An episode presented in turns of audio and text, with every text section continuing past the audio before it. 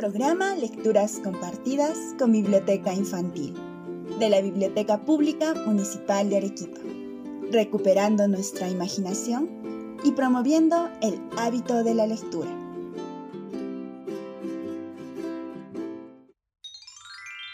Hoy presentamos El cumpleaños del obispo de Francisco Ibáñez Delgado. Francisco Ibáñez Delgado nació en Arequipa el 4 de octubre de 1826. Era escritor, impresor y editor. En 1860 fundó el periódico La Bolsa, que circuló hasta 1915. En su condición de síndico de la municipalidad provincial, propuso la creación de la Biblioteca Pública Municipal, inaugurada el 28 de julio de 1878. Fue autor de las siguientes obras: Cuentos de mi tierra, en 1864, y Tradiciones de mi tierra, escritas en Ratos de Ocio, 1884. Falleció el 18 de noviembre de 1899. El día de hoy escucharemos una de sus tradiciones titulada El cumpleaños del obispo. Contaba el narrador que el obispo del Cusco tenía especial predilección por la juventud estudiosa, que como todos los años visitaba el prelado para felicitarlo por su cumpleaños. En una de esas ocasiones, el obispo puso a prueba la reacción de los estudiantes cusqueños y arequipeños. Como era costumbre en aquella época, se sirvió mate a los estudiantes. Fue entonces que se produjo un extraño incidente, que se supone dio origen a la denominación de Calas, atribuida a la población urbana de Arequipa. ¿Tienen curiosidad de saber de qué trata? Escuchemos la historia.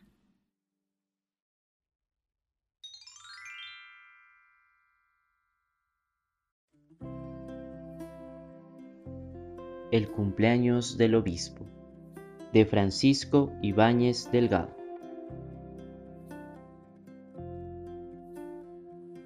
Hasta principios del siglo XIX, los estudios de filosofía, matemáticas, teología, etc., se hacían en los colegios del Cusco y particularmente en el seminario que, como es sabido, ese plantel es regido y amparado por el obispo de la diócesis.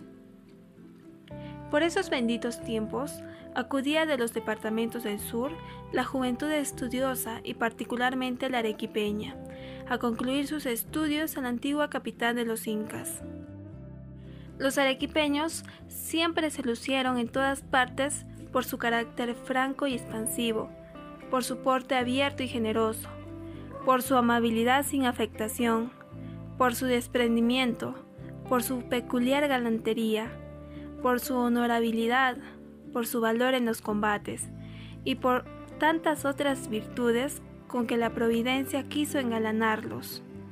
De más o menos cualidades están dotados los hijos de los otros departamentos y sin amenguar las virtudes de los demás, hemos puntualizado lo dicho acerca de los arequipeños, por ser protagonistas en el cuento que estamos narrando. Pero sigamos y no hagamos digresiones.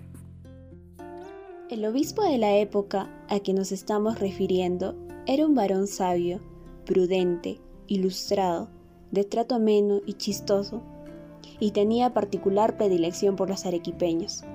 Llegó el día del prelado, y como es de etiqueta y de obligación, las comunidades fueron a cumplimentarlo, y a su vez los colegiales del seminario en dos secciones, primero los cusqueños y después los arequipeños.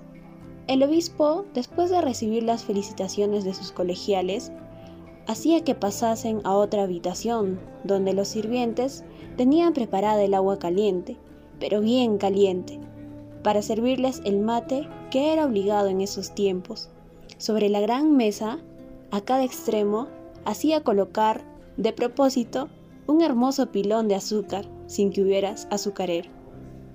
Por supuesto que el mate les era servido sin dulce y bien caliente, y el obispo, que les hacía la corte cariñosamente, los apuraba para que tomasen el consabido mate. Apresúrense muchachos, el mate se enfría. Los cusqueños fueron los primeros que ocuparon la mesa, porque así lo tenía dispuesto el prelado. El cuadro era gracioso.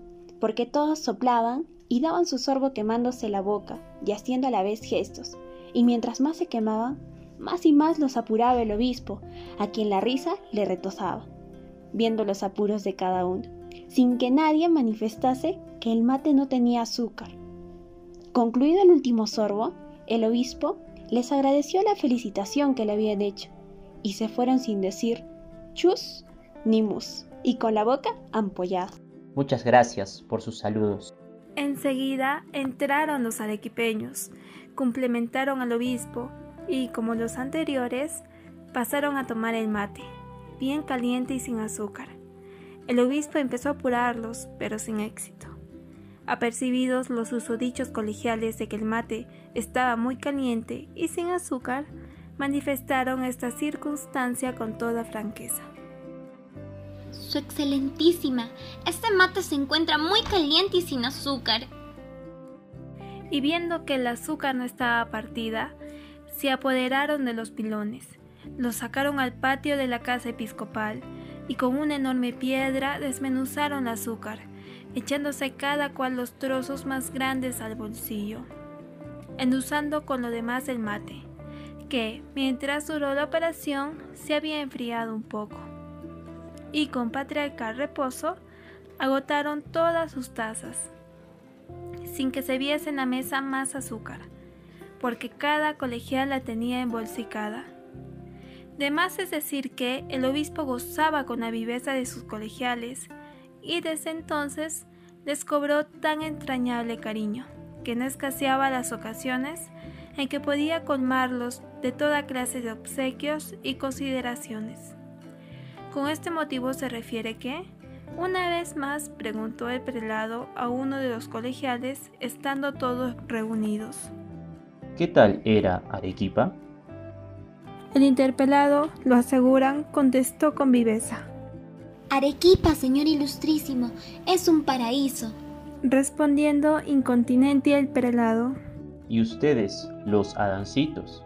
Desde entonces, se dice, llamaron a los hijos de Arequipa los calas, que en quechua quiere decir desnudos, así como Adán lo estuvo en el paraíso, de manera que calas son únicamente los que nacen y viven en el casco de la ciudad. Los de los alrededores no. Y el cuento se acabó.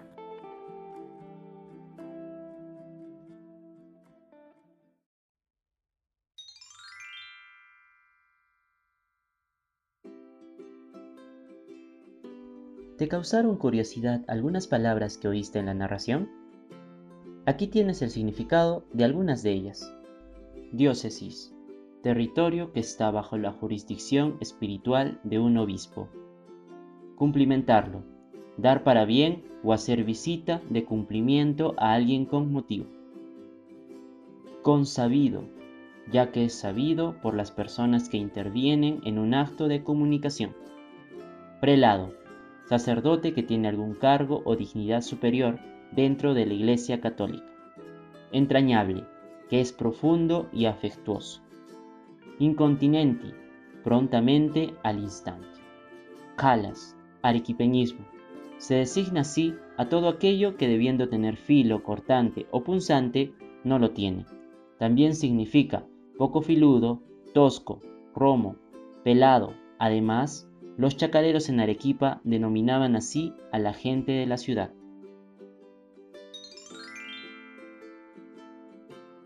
La pregunta del día. ¿Qué enseñanza nos dejó la narración de hoy? La actividad de la semana.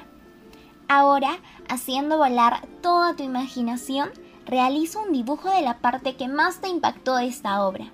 Asimismo, compártelo con nosotros al correo biblioteca pública municipal aqp.gmail.com.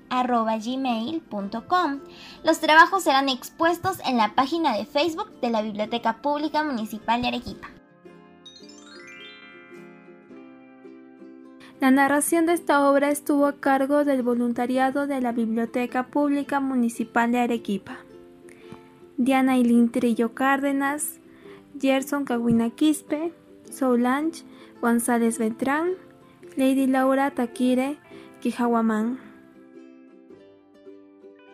Los esperamos la próxima semana, a la misma hora, con una nueva historia.